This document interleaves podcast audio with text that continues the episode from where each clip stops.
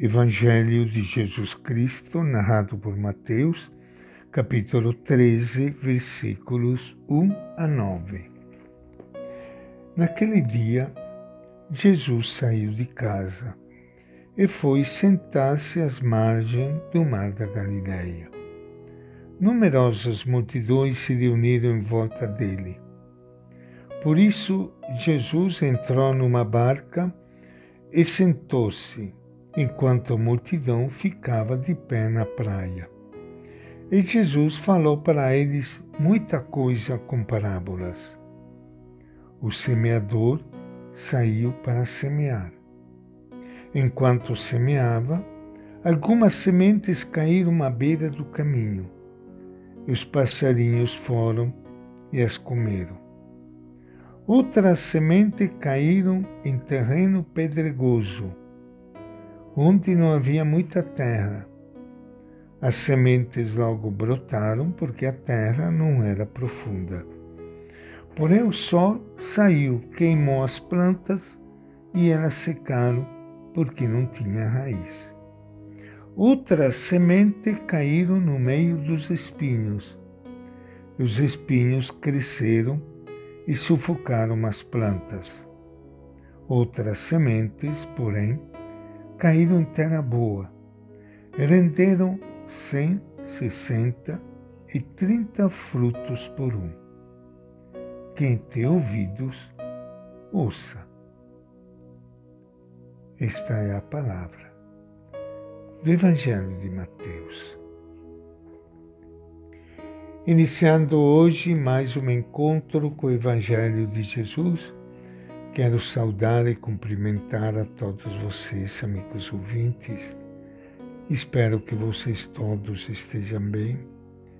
Peço a Deus por todos vocês e que todos nós saibamos plantar e ao mesmo tempo acolher as sementes da palavra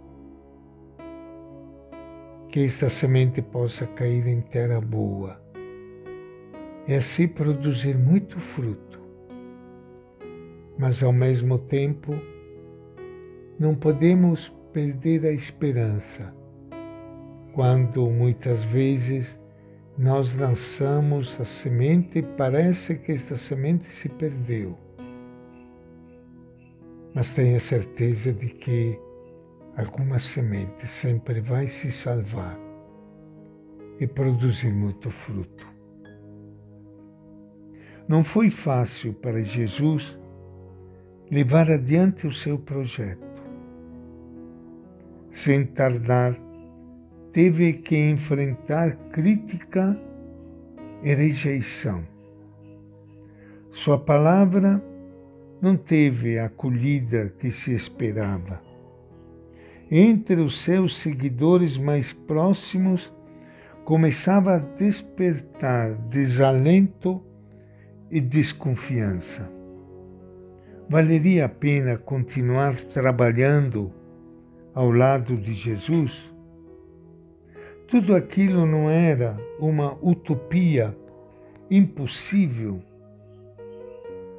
Jesus lhes disse o que pensava contou-lhes a parábola de um semeador para fazê-los ver o realismo com que trabalhava e a fé inquebrantável que o animava. As duas coisas. Há certamente um trabalho infrutífero que se pode dar por perdido. Mas o projeto final de Deus não fracassará. Não se deve ceder ao desalento. É preciso continuar semeando. No final, haverá colheita abundante. Os que ouviam a parábola sabiam que Jesus estava falando de si mesmo. Assim era Jesus. Semeava sua palavra em qualquer parte onde via alguma esperança de que poderia germinar. Semeava gesto de bondade e misericórdia até nos ambientes mais suspeitos, entre pessoas muito afastadas da religião. Jesus semeava com realismo e a confiança de um lavrador da Galileia.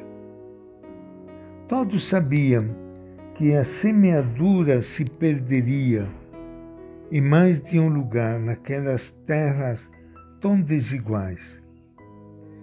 Mas isso não conseguia desanimá-los. Nem por isso o lavrador deixava de semear. O importante era a colheita final. Algo semelhante ocorre com o reino de Deus. Não faltam obstáculos e resistências, mas a força de Deus dará seu fruto. Seria absurdo deixar de semear.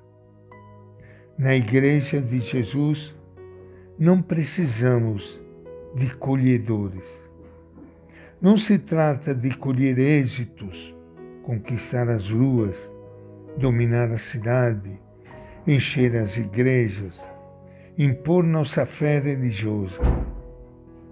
O que faz falta são semeadores, seguidores e seguidoras de Jesus, que semeiam por onde passam palavras de esperança e gestos de compaixão. Esta a conversão que devemos promover hoje entre nós, ir passando da obsessão por colher ao paciente trabalho de semear. Jesus nos deixou em herança a parábola do semeador e não a parábola do colhedor. E esta é a nossa reflexão de hoje Evangelho de Mateus.